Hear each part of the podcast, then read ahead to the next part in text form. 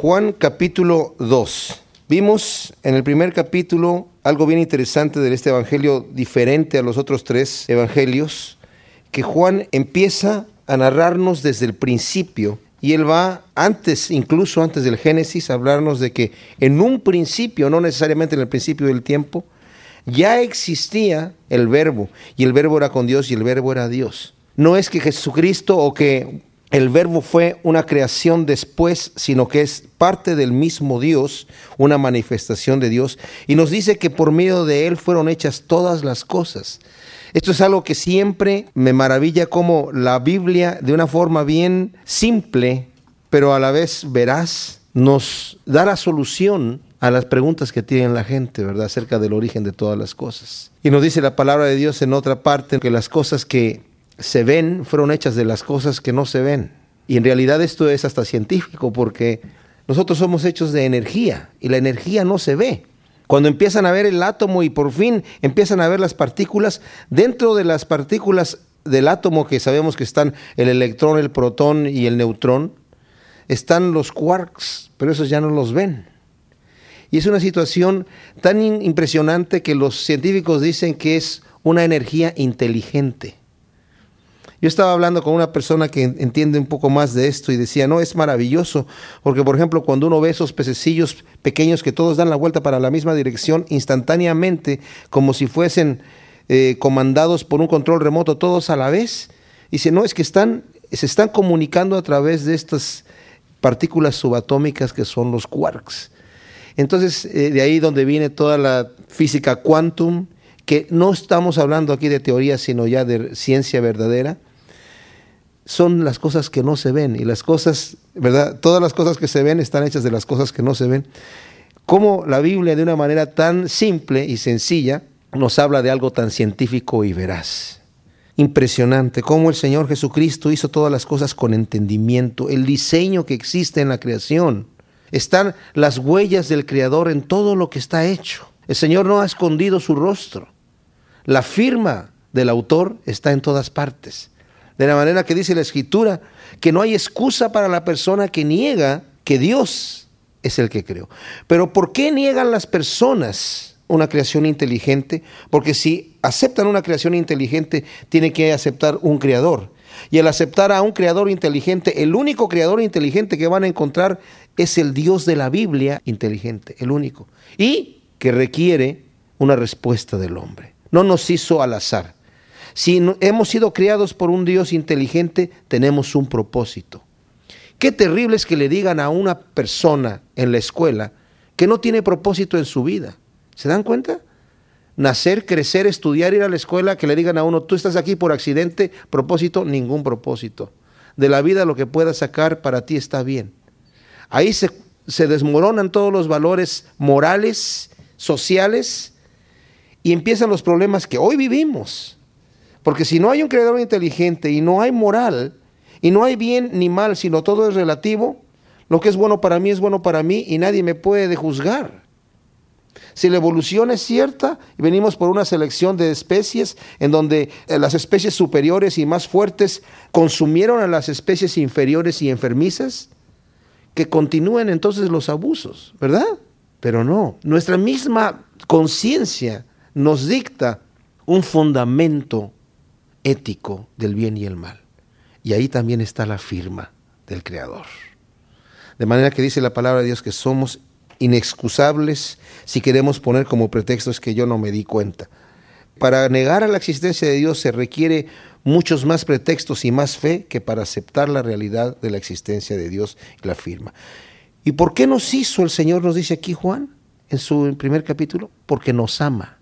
Él vino a los suyos, pero el mundo no le conoció, no le recibió, porque no quiso aceptar que la vida que está llevando es una vida de pecado. Amando más las cosas del mundo, rechazó la verdad. Ese es el constante error del ser humano. Rechazar la reprensión de amor de parte de Dios para continuar en pecado y morir en pecado y morir en el fruto de su propia perdición. Qué terrible. Y el mundo es así. Y es lo que nos estaba diciendo Juan. Vimos también el ministerio de Juan el Bautista predicando el arrepentimiento, que es el primer mensaje que viene antes de el mensaje de salvación. Arrepiéntanse porque el reino de Dios se ha acercado. Arrepiéntanse porque ahora a través de este arrepentimiento va a venir el Salvador. Y entonces entramos aquí en el capítulo 2 ya una vez que nos ha dado la introducción de cómo viene el Señor y empieza a escoger a sus primeros discípulos, obviamente después del tiempo que estuvo en el desierto ayunando, que aquí Juan no lo menciona, empieza su ministerio y hay un detalle especial. Vamos a leer aquí en el capítulo 2 el primer milagro de Jesucristo. Nos lo va a decir al final, que fue una de las primeras señales que hizo, que fue el principio de señales, por lo cual también nos deja ver que no hizo milagros anteriormente, como algunos dicen por ahí, y algunos evangelios apócrifos, que Jesucristo cuando era niño hacía pajaritos de lodo y los aventaba y volaban. No, este es el principio de señales. Anteriormente a esto, el Señor no estaba haciendo milagros. Su ministerio empieza aquí, en este momento. Vamos a leer entonces en el primer versículo del capítulo 2 dice que al tercer día se hicieron unas bodas en Caná de Galilea y estaba allí la madre de Jesús. Y fueron también invitados a las bodas Jesús y sus discípulos. Y faltando el vino, la madre de Jesús le dijo, "No tienen vino." Jesús le dijo, "¿Qué tienes conmigo, mujer? Aún no ha venido mi hora." Su madre dijo a los que servían, "Haced todo lo que os dijere." y estaban allí seis tinajas de piedra para agua, conforme al rito de la purificación de los judíos, en cada una de las cuales cabían dos o tres cántaros. Jesús les dijo, llenad estas tinajas de agua, y las llenaron hasta arriba. Entonces les dijo, sacad ahora y llevadlo al maestresala, y se lo llevaron. Cuando el maestresala probó el agua hecha vino, sin saber de dónde era, aunque lo sabían los sirvientes que habían sacado el agua, llamó al esposo y le dijo, todo hombre sirve primero el buen vino, y cuando ya han bebido mucho, entonces el inferior. Mas tú has reservado el buen vino hasta ahora. Este principio de señales hizo Jesús en Caná de Galilea y manifestó su gloria, y sus discípulos creyeron en él. Después de esto descendieron a Capernaum, él, su madre, sus hermanos y sus discípulos, y estuvieron ahí no muchos días. Este primer milagro que hace el Señor aquí, se nos dice Vimos en el versículo 43 del capítulo anterior que Jesús iba rumbo a Galilea. Cuando va a Galilea, pasa por Caná. Estaban allí, dice, en una boda. Y estaba su madre y sus hermanos ahí. Y él viene con sus discípulos. ¿Cuántos discípulos? No sabemos. Una cantidad seguramente grande. No está hablando aquí de los doce apóstoles. ¿verdad? Estoy hablando de una cantidad de discípulos ahí. Algunos comentaristas sugieren que tal vez por el hecho de que fueron invitados a la boda una gran cantidad de gente que eh, tal vez no estaba enlistada, fue que les faltó el vino, se les acabó pronto. El asunto es que llega la madre del Señor diciéndole a él, no tienen vino. Y él responde, ¿qué tienes conmigo, mujer? No es una reprensión como se ve aquí en la traducción Reina Valera, que pareciera como si él la estuviese reprendiendo. Literalmente es, ¿y eso a, ti y a mí qué nos interesa? ¿A qué nos viene a nosotros que no haya vino?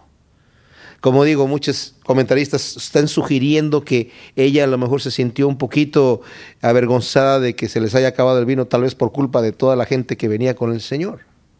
Pero también hay otros comentaristas que dicen lo siguiente, de alguna manera el Señor en una forma bien eh, dócil y tranquila le dijo a su madre, yo ya soy tu hijo, pero ya no estoy bajo tus órdenes en este momento, comienzo mi ministerio. Ya soy un hombre, estoy haciendo lo que mi padre quiere que haga y no ha venido mi hora. ¿A qué se refiere esto de no ha venido mi hora? El Señor no venía a cumplir milagros nada más por cumplir milagros. El Señor no viene a ser el genio de la botella que va a suplir todas mis peticiones y caprichos en un momento dado. Tal vez es mucho más profundo esto de no ha venido mi hora. No podemos realmente saber la profundidad con tan pocas palabras. El asunto es que María, ella tiene confianza de que el Señor va a tomar asuntos en la, mano y de que va a solucionar de alguna manera el problema y tiene esta confianza y le dice a los sirvientes, ustedes nada más hagan lo que les diga. Ella no tenía idea de lo que iba a hacer el Señor. Ahí tenían unas tinajas que eran para el ritual de la purificación de los judíos. Tenían seis tinajas de piedra Y dicen aquí que cada una les cabían dos o tres cántaros, aproximadamente 100 litros de cada una de ellas, 600 litros. El Señor les dice, ok, llenen esas eh, que seguramente ya las habían utilizado y ya no tenían agua, llénenlas de agua y las llenaron hasta arriba, dice aquí, hasta el tope. Y luego dijo, saquen y llévenlo al maestresala. El maestresala, la palabra para maestresala es el que organiza la boda realmente, el que está a cargo del banquete. Pero él no proveía las, las, cosas que estaban ahí, el esposo era el que se encargaba de proveer para los gastos. Entonces, simplemente el maestresala está aturdido porque se acabó el vino y no sabe qué va a pasar. Hay una cosa bien especial aquí, el Señor no habla con el esposo, no habla con el maestresala, simplemente va y habla con los sirvientes. Tiene una conversación con su madre y va con los sirvientes. Los sirvientes empiezan a sacar de esa agua y ya no es agua, ahora es vino. De manera que cuando lo llevan al maestresala, el maestresala lo prueba y dice, ah, ya encontraron vino, él no sabe de dónde venía. Él nada más dijo que se acabó el vino, con algún sirviente dijo que se acabó el vino, seguramente dijeron, a, ver, aquí hay vino. Ah, ya encontraron más vino, seguramente, no, no hubo más problema. Y lo prueba y es de tal calidad que va y le dice al esposo, oye, normalmente la gente saca el buen vino al principio y ya cuando están un poquito alegres que ya no saben ni cómo gustar la cosa, eh, sacan el peor, pero tú lo has hecho al revés. Aquí hay una situación en donde mucha gente tiene problema y, es de cierta forma problemático el asunto aquí, que dicen, ¿cómo es que Jesucristo convirtió agua en vino? Cuando la Biblia habla mucho en contra del vino y sobre todo en contra del embriagarse. ¿Saben? Este no es un asunto que el Señor aquí está controlando la situación eh, moral de cada persona. Dios a nosotros nos puede proveer en abundancia de muchas cosas, pero no es para que tomemos esa abundancia y nos reventemos. Dice la Biblia, todas las cosas me son lícitas, pero no todas me convienen, no todas me aprovechan. El apóstol Pablo dice, cada uno debe de fijarse en su propia vida lo que le conviene y lo que no le conviene. Yo no puedo decir, ah, todas las cosas me son lícitas, entonces voy a reventarme a hacer lo que yo quiera. Yo me acuerdo que una vez al pastor Chuck Smith en su escuela porque sabían que era cristiano y para burlarse de él, el maestro de ética le dijo, quiero que me traiga cada uno de ustedes sus valores éticos, una lista de lo que pueden y no pueden hacer. Y sabiendo que Chuck era cristiano, dijeron a este, lo vamos a agarrar aquí, luego nos vamos a burlar de él. A ver, tú primero muéstrame la hojita y su, su hoja decía, todas las cosas me son lícitas, pero no todas me convienen. Esa era la cosa. Y no le pudieron decir absolutamente nada. Hay gente que quiere poner restricciones de que tú puedes hacer esto, tú no puedes hacer esto otro. En Colosenses capítulo 2 nos dice que el reino de los cielos no consiste en eso. Y que esas cosas, esas prohibiciones que nosotros nos podamos hacer en un momento dado o que querramos hacer para los demás, no tienen ningún valor contra los apetitos de la carne. Algunos tratan de argumentar que el vino que hizo el Señor aquí era jugo de uva y no era un vino que pudiera embriagar. Los argumentos a favor de esa teoría son muy, muy pocos, muy débiles y no, no, no son buenos, ¿verdad? Aquí están hablando de, de, la palabra vino, que es una palabra que es vino, ¿verdad? Pero no podemos por eso nosotros empezar a decir, ah, entonces aquí como el Señor hizo, ¿cuántos? 600 litros, qué barbaridad. No, porque ¿saben qué? Es como cuando yo era drogadicto, yo pensaba, Dios hizo la marihuana. ¿Quién la hizo la marihuana? La hizo Dios. ¿Y para qué la hizo? ¿Para que me la fume? No. También hizo las espinas y no es para que me las ande clavando, ¿verdad? Entonces, yo tengo que, simplemente como dice la Escritura, qué cosas me convienen a mí, qué cosas no. El apóstol Pablo en el capítulo 14 de Romanos nos da una declaración bien especial, en donde está hablando de las personas que tienen problemas con la comida. Dice, algunos hacen diferencia entre día y día y otros toman iguales todos los días. Bueno, cada uno esté convencido en su mente de cómo piensa. Uno dice, que, está bien comer carne, otro que es débil come legumbres. Bien, dice, no juzgue el que come legumbres y no come carne, no juzgue al que come carne, y el que come carne no menosprecia al que no come, diciendo este es un vegetariano que no cree nada. Concluye el apóstol Pablo, dice, debemos andar conforme a la ley del amor. No hagas nada delante de tu hermano que lo haga tropezar. Si haces tropezar a tu hermano por asuntos de comida o de bebida, ya no andas conforme al amor. Dice, bueno es no comer carne y no beber vino, pero cada uno esté plenamente convencido en su mente de lo que hace. Y cada uno participe de lo que va a participar con fe, ¿Qué quiere decir esto? Que yo esté convencido de que está bien para mí eso, porque el que lo hace sin fe, todo lo que se hace sin fe, dice la palabra de Dios, es pecado. Entonces hay un valor más grande que de las libertades que yo tengo en las cosas que tengo que hacer, y es mi testimonio delante de la gente. Ahora, si yo tengo una libertad delante de Dios, dice el apóstol Pablo allí en, en Romanos 14, ojalá que estés convencido y que eso sea así, porque si haces algo con duda, y dice, ya estás pecando. Si dices tú eso, yo creo que realmente no es bueno para mí, pero fulano lo hizo, así que yo también lo voy a hacer, voy a caer en pecado. Y si yo participo de algo que para mí está bien, pero para otra persona no, lo voy a hacer caer en pecado. Y dice, ¿tú vas a hacer que peque alguien por quien Cristo murió? No, de ninguna manera. Entonces hay una cosa más importante en todo esto. Pero el principio que nos enseña aquí esto, ¿qué cosa es lo que podemos sacar de aquí? El Señor hizo un milagro. No lo supo el esposo, no lo supo el maestresala, pero el Señor lo hizo con un propósito. ¿Y cuál es el propósito? Sus discípulos vieron lo que acababa de suceder y creyeron. Y los sirvientes también sabían lo que había pasado. Y no me sorprende que algunos de los sirvientes que estaban ahí también creyeron al ver este gran milagro.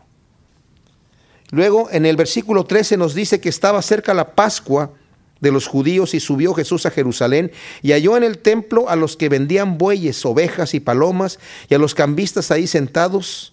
Y haciendo un azote de cuerdas echó fuera del templo a todos y las ovejas y los bueyes y esparció las monedas de los cambistas y volcó las mesas. Y dijo a los que vendían palomas, quitad de aquí esto y no hagáis de la casa de mi padre casa de mercado. Entonces se acordaron sus discípulos de que está escrito, el celo de tu casa me consume. Y los judíos respondieron y le dijeron, ¿qué señal nos muestras ya que haces esto? Respondió Jesús y les dijo, destruid este templo y en tres días lo levantaré. Dijeron luego los judíos, en cuarenta y seis años fue edificado este templo, y tú en tres días lo levantarás. Mas él hablaba del templo de su cuerpo. Por tanto, cuando resucitó de entre los muertos sus discípulos, se acordaron que había dicho esto y creyeron a la escritura y a la palabra que Jesús había dicho. Aquí hay una purificación del templo al inicio del ministerio del Señor. Los otros tres evangelios nos narran la purificación del templo al final del ministerio del Señor.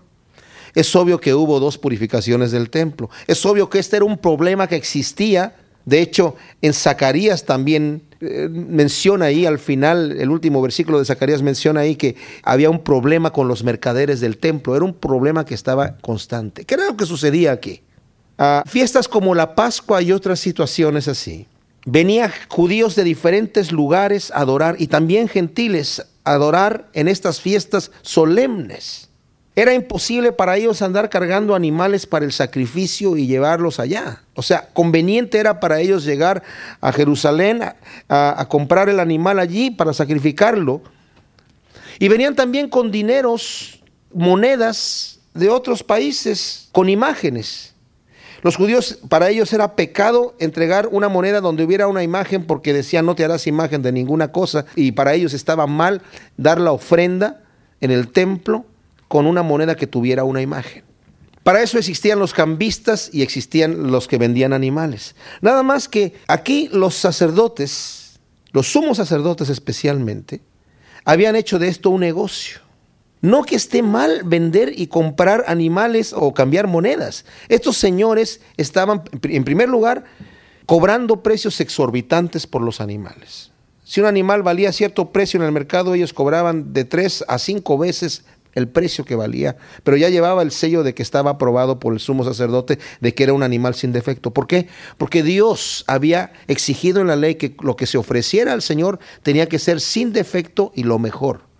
Porque el Señor sabe el corazón del hombre que siempre le quiere dar lo que ya no sirve, ¿verdad? Entonces dijo el Señor, cuando tú me ofrezcas un sacrificio, el animal tiene que ser sin defecto. Entonces esos señores empezaban a revisar el animal. Si yo lo compraba en el mercado, lo empezaban a revisar y le encontraban cualquier defecto y ya no lo puedes entregar aquí. Entonces, pues no me convenía comprarlo afuera, sino donde vendían el que ya venía probado.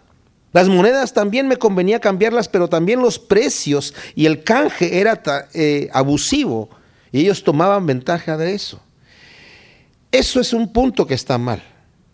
El segundo punto que está muy, muy mal es que estos hombres estaban tomando ventaja de este deseo de adorar y de eh, darle a Dios lo que es suyo y de sacrificar esto al Señor para enriquecerse ellos. Y la tercera cosa, lo estaban haciendo dentro del templo. No tenían un lugar afuera. En el templo había un lugar en donde los sacerdotes ofrecían los sacrificios y luego estaba el atrio en donde estaban los judíos, los hombres, presentes no podían estar las mujeres, solamente los hombres y judíos nada más. Después estaba el atrio de las mujeres, en, donde solamente las mujeres judías podían estar. Y después de esto estaba el atrio de los gentiles, que era un lugar espacioso. En este lugar era donde estos señores tenían las mesas para cambios y vendiendo animales. O sea, imagínense ustedes, dentro del lugar en donde los gentiles podían llegar a adorar, no podían ir más lejos que ahí, no les dejaban entrar más que ahí, y a ese lugar solamente podían llegar. ¿Y qué pasaba allí? Era un mercado, ruido, no había ningún ambiente de adoración, todo era ruido y era un constante alboroto. Y eso vemos en el único lugar en la, toda la escritura donde el Señor realmente se enoja de tal manera que hace un látigo empieza a patear las mesas, de manera que se desparramaban las, las, monedas, a romper las jaulas, literalmente a echar fuera los animales, las vacas, los, los, los corderos, los carneros, todo lo que estaba allí fuera, las palomas eh, soltándolas y empujando los animales afuera del lugar. Enojadísimo, diciendo, han hecho de la casa de mi padre casa de ladrones. Esto no quiere decir que está mal tener una tienda en la iglesia en donde están vendiendo material de la iglesia. No, eso es conveniente. Pero nadie va a tener la, tienda dentro de la iglesia en el lugar de adoración. Y también, como dije, el asunto no es enriquecerse a causa de este asunto, sino prestar un servicio. Yo sé que si estos señores estuviesen vendiendo los animales para el sacrificio en el mercado, a un precio razonable y cambiando las monedas en el banco, el Señor no hubiera dicho nada en contra de este asunto, ¿verdad? Pero estaban dentro de la casa de Dios, en el, justamente en donde era el atrio de los gentiles. ¿Por qué? Porque ese era el lugar importante, era el lugar de reunión general. Y estos hombres habían aprovechado de eso para poner su puesto de mercado en el lugar de reunión, obviamente. Qué terrible. Y luego le preguntan, oye, ¿Y por qué estás haciendo esto? Ya que no pueden, no lo pueden rebatir y no pueden pelear contra él, porque el Señor está totalmente en control y la gente, me imagino que estaba de acuerdo con él. Le dicen, oye, eh, ¿con qué autoridad, qué señal tienes? Y el Señor nada más les dice, destruyan este templo y yo lo voy a reedificar en tres días. Él estaba hablando de su cuerpo. Pero ¿saben qué pasa aquí? Ellos creen que es el templo que estaba en construcción. El, templo que estaba en construcción aquí era el mismo templo que Zorobabel había hecho hace muchos años antes, pero que Herodes el Grande lo empezó a modificar y a reconstruir y a, hermosear y a, de hacer de este templo una obra majestuosa.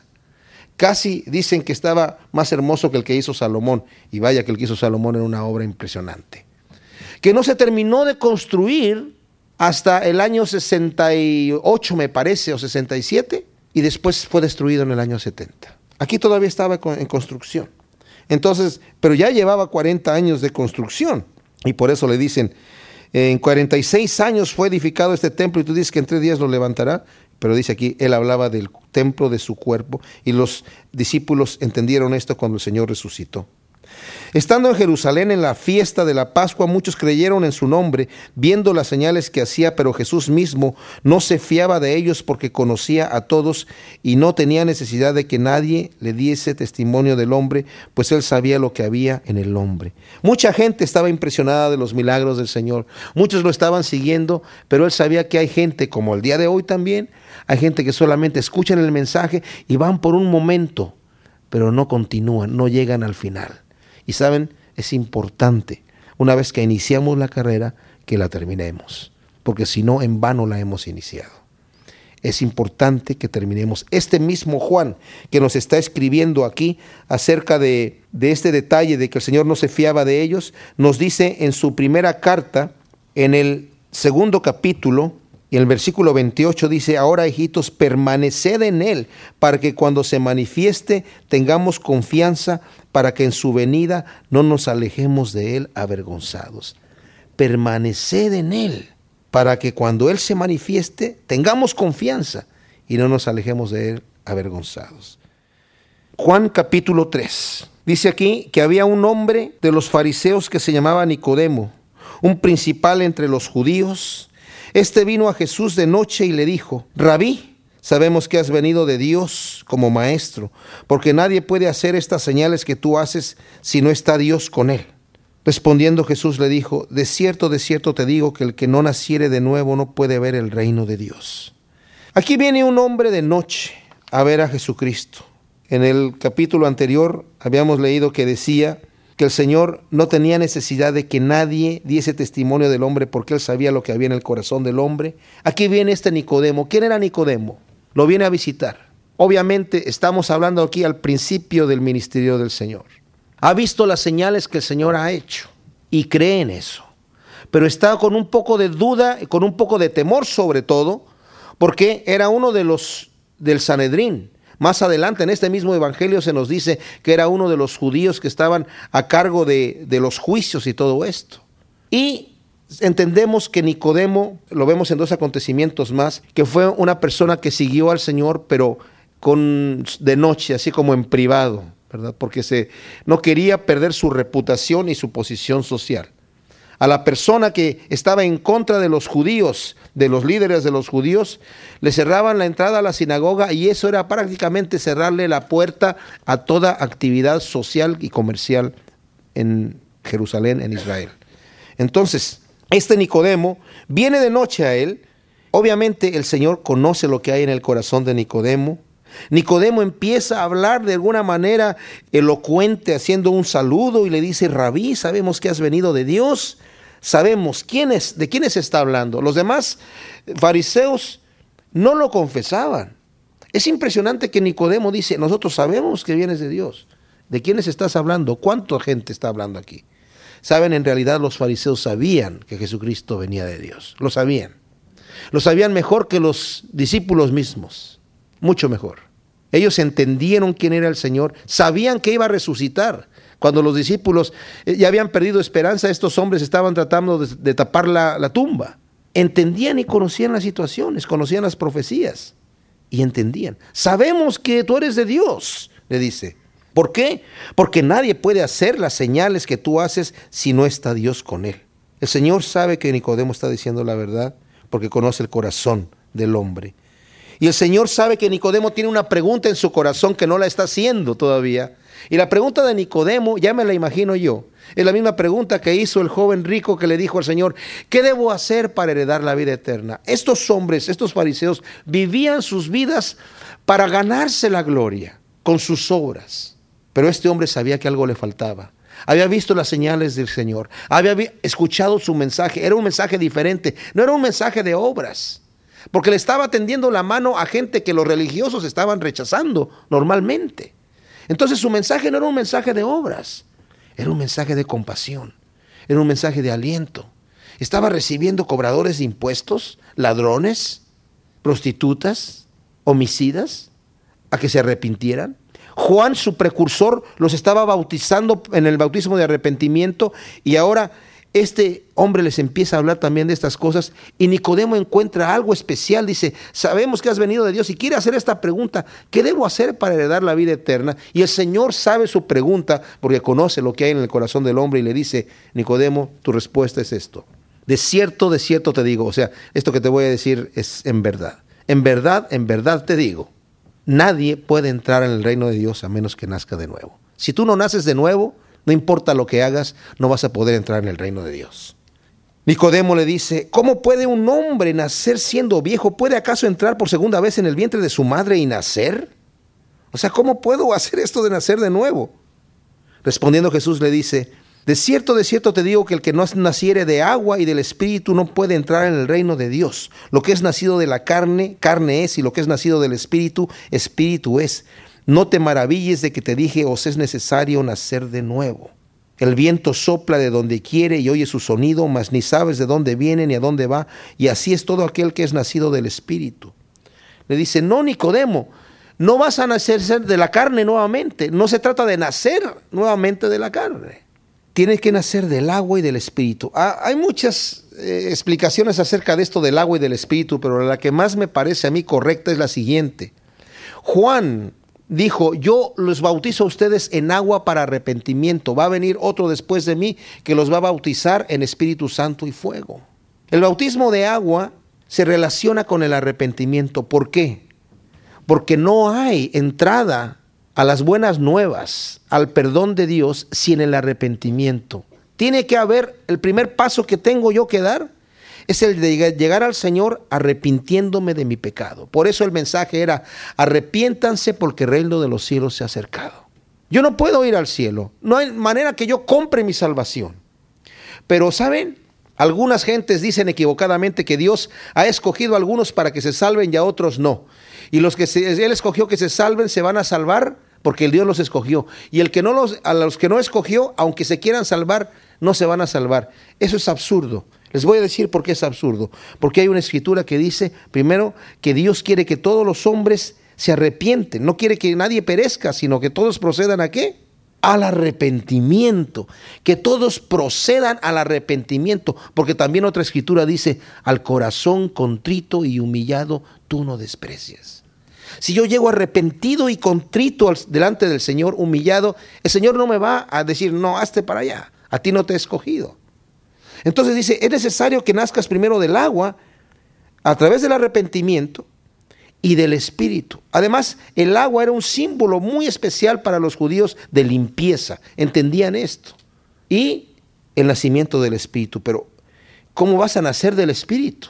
Ahora, primero le dice, lo que es nacido de la carne es carne. De ninguna manera, por muchas cosas que hagas, si tu pregunta es qué debo hacer para entrar en el reino de los cielos, no puedes, porque lo que es nacido de la carne es carne. Todo lo que tú hagas va a ser carne. A través de ninguna obra me puedo ganar el reino de los cielos, porque todas mis obras son trapos de inmundicia, dice la Biblia, son trapos sucios, llenos de podredumbre delante de Dios, porque lo que la carne produce es más carne. Dice aquí, te es necesario que nazcas en el Espíritu. Tú no vas a poder entrar en el reino de Dios a menos que seas nacido del Espíritu. No te maravilles entonces de que he dicho que es necesario nacer de nuevo. Y luego dice, el viento sopla de donde quiere y oye su sonido, mas ni sabes de dónde viene ni a dónde va. Así es todo que, el que es nacido del Espíritu. O sea, el nacimiento del Espíritu no vas a saber cómo va a venir. No es voluntario.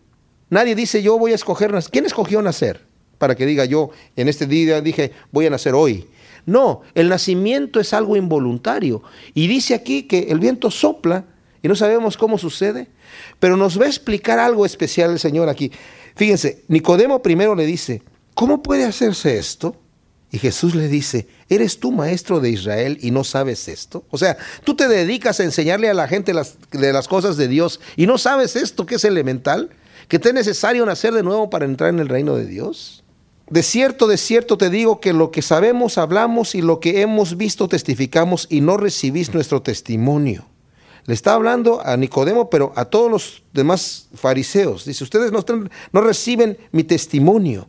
Hablamos de lo que sabemos. Dice, si os he dicho cosas terrenales y no creéis, ¿cómo creeréis si os dijere las celestiales?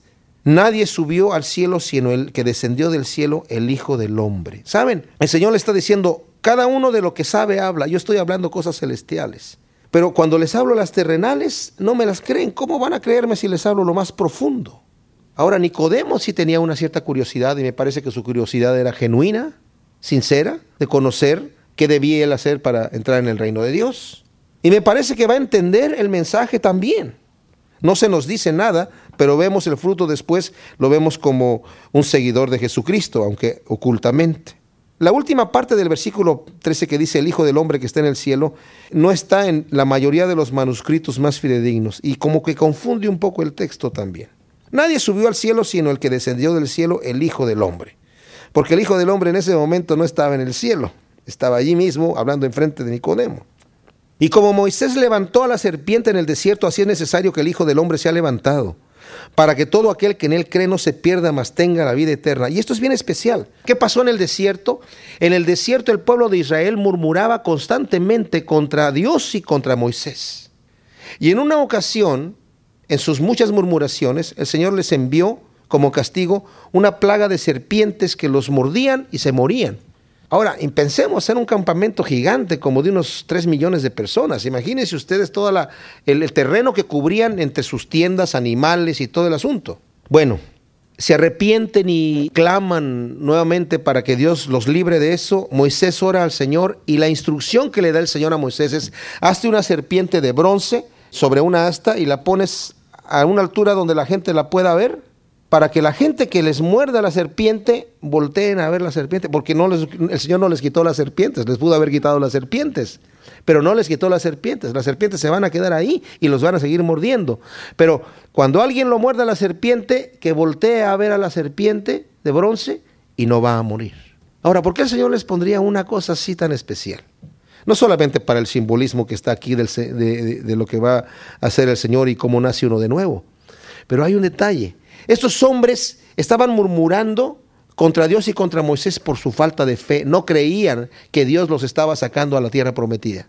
No creían que Moisés era el líder que Dios había escogido para sacarlos a la tierra prometida. Y estaban murmurando diciendo, tú nos sacaste aquí para matarnos de sed y para matarnos de hambre. Y ojalá estuviésemos en Egipto. Ahora, el hecho de que les mordiera una serpiente, el ver una serpiente de bronce allí, no tiene ningún efecto médico o químico o físico para que anule el veneno de la serpiente. Es una situación de fe. Tenían ahora que creer que Dios habló a Moisés y que le dio ahora ese mandato nuevo. Ahora con esto se les va a quitar que se estén muriendo. Mucha gente me imagino que no volvió a ver la serpiente y se siguieron muriendo hasta que se corrió la voz. Oye, sí funciona. Fulano ayer lo mordió y a mí me mordió y, a mí, y volteé a ver la serpiente y mírame. Tuvieron que empezar a, a ver la, serpiente tan solo por si acaso, ¿verdad? Funcionaba o no. ¿Por qué dice aquí que es, es lo mismo? Porque el Hijo del Hombre, dice, también va a ser levantado. Así como se levantó la serpiente en el desierto en una asta, es necesario que el Hijo del Hombre sea levantado. ¿En dónde va a ser levantado el Señor? En la cruz. Para que todo aquel que en Él cree no se pierda, mas tenga vida eterna. Oye, pero solamente creer en el Señor ¿Qué, debo hacer para heredar la vida eterna? ¿Cómo hago para nacer de nuevo? Solamente tienes que creer en Él. Ahora, creer en el Señor no es creer que Él existe. Creer en Jesucristo no tampoco es creer solamente que Él existe y que Él es el Hijo de Dios. Creer en el Señor es creer que Él es el camino, la verdad y la vida. Y si Él es el camino, yo no quiero andar perdido. Y si Él es la, la, verdad, yo no quiero andar en mentira. Y si Él es la vida, pues yo no quiero la muerte. Si yo creo en Jesucristo, voy a obedecer sus mandamientos. Dice, el que cree en mí, mi palabra guarda. Si no, no creo en él. Si no, no creo en él. Y aquí dice, porque de tal manera, y este evangelio, este versículo 16 del tercer capítulo de Juan, es, le dicen el evangelio en, en, miniatura, porque de tal manera amó Dios al mundo que ha dado a su Hijo unigénito para que todo aquel que en él cree no se pierda, mas tenga vida eterna. No sabemos si aquí sigue hablando Jesucristo o es un comentario de Juan. De cualquier manera, aquí está y es la verdad y es la palabra de Dios. Fíjense, de tal manera amó Dios al mundo que ha dado a su Hijo unigénito para que todo aquel que en él cree no se pierda, mas tenga vida eterna. Nicodemo decía, bueno, ¿qué debo yo hacer para heredar la vida eterna? Nicodemo, no te preocupes, Dios ya te ha amado.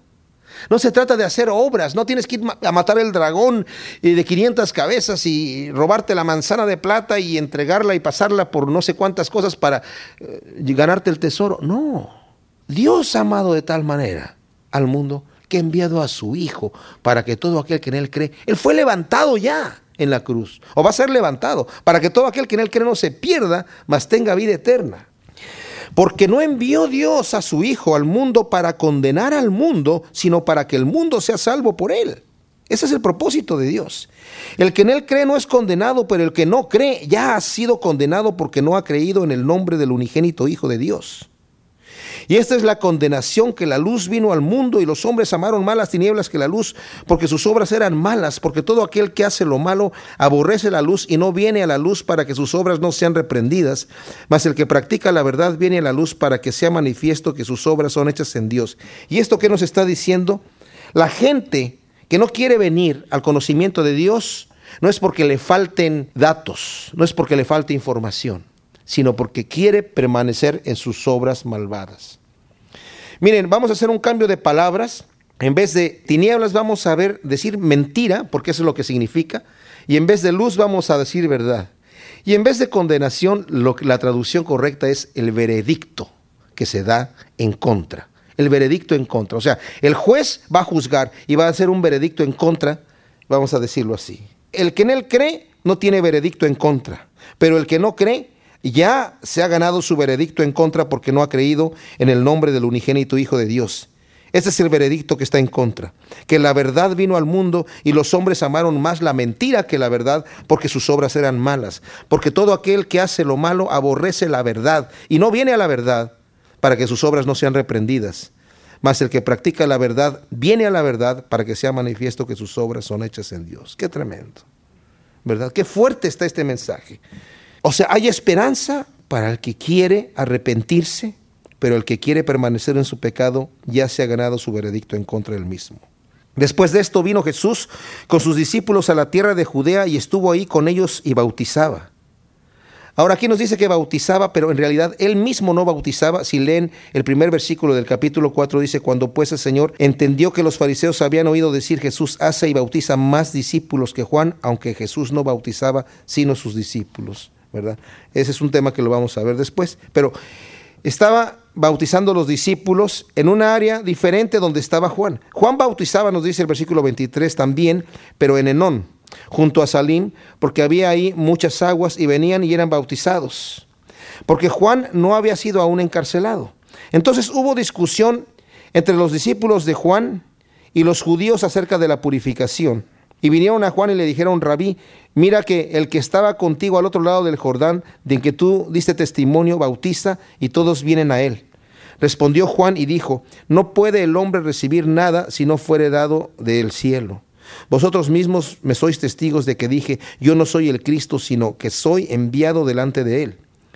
El que tiene a la esposa es el esposo, mas el amigo del esposo que está a su lado y le oye, se goza grandemente de la voz del esposo. Así pues, este mi gozo está cumplido, es necesario que Él crezca, pero que yo mengüe.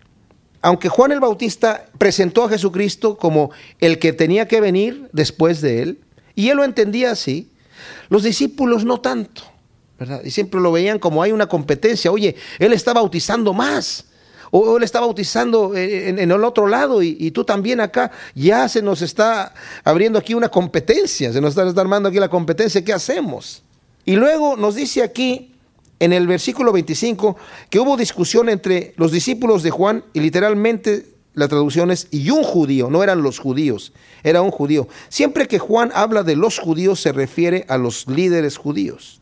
Aquí era un solo tipo, una persona ahí que singularmente estaba tal vez diciendo, oye, ¿y por qué bautiza más gente? Tal vez trajo ese, ese, mismo problema. ¿Por qué bautiza más gente eh, Jesús allá? ¿Será que eh, eh, purifica mejor que Juan o cómo está? Y hubo una discusión ahí que no sabemos exactamente cuál era acerca de la purificación y de esta situación. El caso es que vienen con Juan con el argumento, le dicen, oye, el que estaba contigo está del otro lado del Jordán y está bautizando y, y todos están yendo para allá. Entonces Juan dice, ¿saben qué? Nadie puede hacer las cosas que está haciendo si Dios no, no lo ha enviado. Yo ya les he dicho que yo soy el que viene a preparar el camino, yo soy el amigo del esposo. Yo estoy aquí gozándome de lo que el Señor está haciendo. Él ya les dijo que les había dicho que Él es el Cordero de Dios y les va a anunciar un poco más aquí enseguida otras cosas importantes. Pero el detalle es este. Juan está entendiendo es necesario que Él crezca y que yo mengüe. Qué tremendo es el Espíritu Santo cuando le impregna a la persona lo que Dios está haciendo, la voluntad verdadera del ministerio que Dios le ha dado a desempeñar. Qué importante es cuando la persona es sensible a escuchar esta voz. Yo no he escuchado mucha gente que diga lo que dice Juan aquí. Yo ya cumplí mi ministerio, es necesario que yo mengüe y que Él crezca es muy difícil que la gente se sienta que tiene que menguar, que siente que ya tiene que pasar eh, la batuta a la siguiente persona. No siempre es el caso que el Señor tiene para todas las personas, pero hay gente que de repente como que se aferra, no es que esto es mío y esto es lo que Dios me ha dado. Aquí Juan es sensible a la labor que el Señor le ha dado. Y aunque él sabe, en un momento dado, más adelante lo vemos cuando es encarcelado, eh, se desespera un poco, porque es hombre como nosotros, ¿verdad? Pero fue el hombre más grande, como dice el Señor, es el de los profetas, el más tremendo, el más tremendo que ha habido en la tierra. De los hijos nacidos de mujer, dice, no hay otro mayor que Juan el Bautista. Tremendo hombre de Dios. Qué personaje tan impresionante, qué humildad y qué fineza vemos en este individuo, Juan el Bautista, digna de imitar, de decir al Señor, Señor, Enséñame a tener esa humildad, a reconocer mi posición en el cuerpo de Cristo y no querer estar en donde no me corresponde, ¿verdad? En un momento dado, pero también obrar en donde sí me corresponde. Luego, esta parte que viene aquí, algunos dicen que es un comentario de Juan, yo pienso que es el mismo Juan el Bautista el que sigue hablando, porque viene con el tema que viene diciendo, que dice necesario que él crezca, pero que yo mengüe. El que de arriba viene es sobre todos viene con el mismo énfasis con el que está diciendo es necesario que yo mengüe y que él crezca. ¿Por qué? Porque el que de arriba viene, él viene de arriba, es sobre todos. El que es de la tierra es terrenal y cosas terrenales habla. El que viene del cielo es sobre todos. Y lo que vio y oyó, esto testifica y nadie recibe su testimonio. El que recibe su testimonio, este atestigua que Dios es veraz.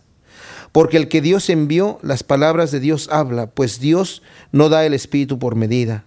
El Padre ama al Hijo y todas las cosas ha entregado en su mano. El que cree en el Hijo tiene la vida eterna, pero el que rehúsa creer en el Hijo no verá la vida, sino que la ira de Dios está sobre él. Esto es como, en otras palabras, lo que acababa de decir a partir del versículo 16 al versículo 21. Fíjense, Está diciendo que el que viene de arriba habla de las cosas de arriba. Yo estaba meditando hoy en esto, decía, qué tremendo, Señor. Tú llegaste de arriba en el cielo. Nadie ha estado arriba, nadie ha estado en el, cielo, pero Él sí. Y de las cosas de arriba habla. ¿Y cuáles son las cosas de arriba? No lo que nosotros nos imaginamos, la pompa, la grandeza, el lujo y la, la, exuberancia. No, la humildad, la mansedumbre. Aprendan de mí que soy manso y humilde. Señor, pero muéstranos al Padre. Bueno, ¿Me han visto a mí? Han visto al Padre. ¿Se imaginan ustedes qué será llegar al reino de Dios y ver al Padre con la misma humildad y mansedumbre? Porque es el mismo Dios. Y luego dice, lo que vio, eso testifica. El que recibe su testimonio, el que le crea a Él y lo recibe al Señor, la persona que recibe a Jesucristo se da cuenta que Dios es fiel y que es verdadero. La persona que recibe a Jesucristo se da cuenta que Dios es amor y tiene cosas hermosas. Pero la persona que cierra sus ojos no ve la luz, no tiene la vida, porque ha rehusado, y esta palabra en el versículo 36 dice, porque rehúsa creer en el Hijo y por eso no verá la vida. Saben, la luz de Dios ha alumbrado el corazón de todo hombre. No hay hombre que tenga excusa para decir es que yo no tuve manera de saber que Dios estaba allí. La persona tiene que rehusar la verdad, la luz de Dios, para que sea condenado y para que niegue la existencia de Dios y niegue a Jesucristo. Necesita rehusar ver la luz. Pidámosle al Señor que nos utilice a nosotros como instrumentos para poder llevar esta luz verdadera, de alguna manera, fielmente delante de aquellos que no conocen al Señor. No nos quedemos sentados en nuestra comodidad de saber que Dios es bueno y es fiel. Necesitamos seguir adelante, necesitamos con ese afán y con ese amor y con, ese, con esa fuerza con la que Juan el Bautista, con la que Jesucristo, con la que los apóstoles continuaron, porque fueron testigos de esta realidad. Nosotros que también en nuestra vida hemos sido testigos de esta realidad, sigamos adelante con este mensaje de vida y de esperanza. Señor, te damos gracias por tu palabra. Ciertamente así como hemos hablado, queremos hacer, Señor.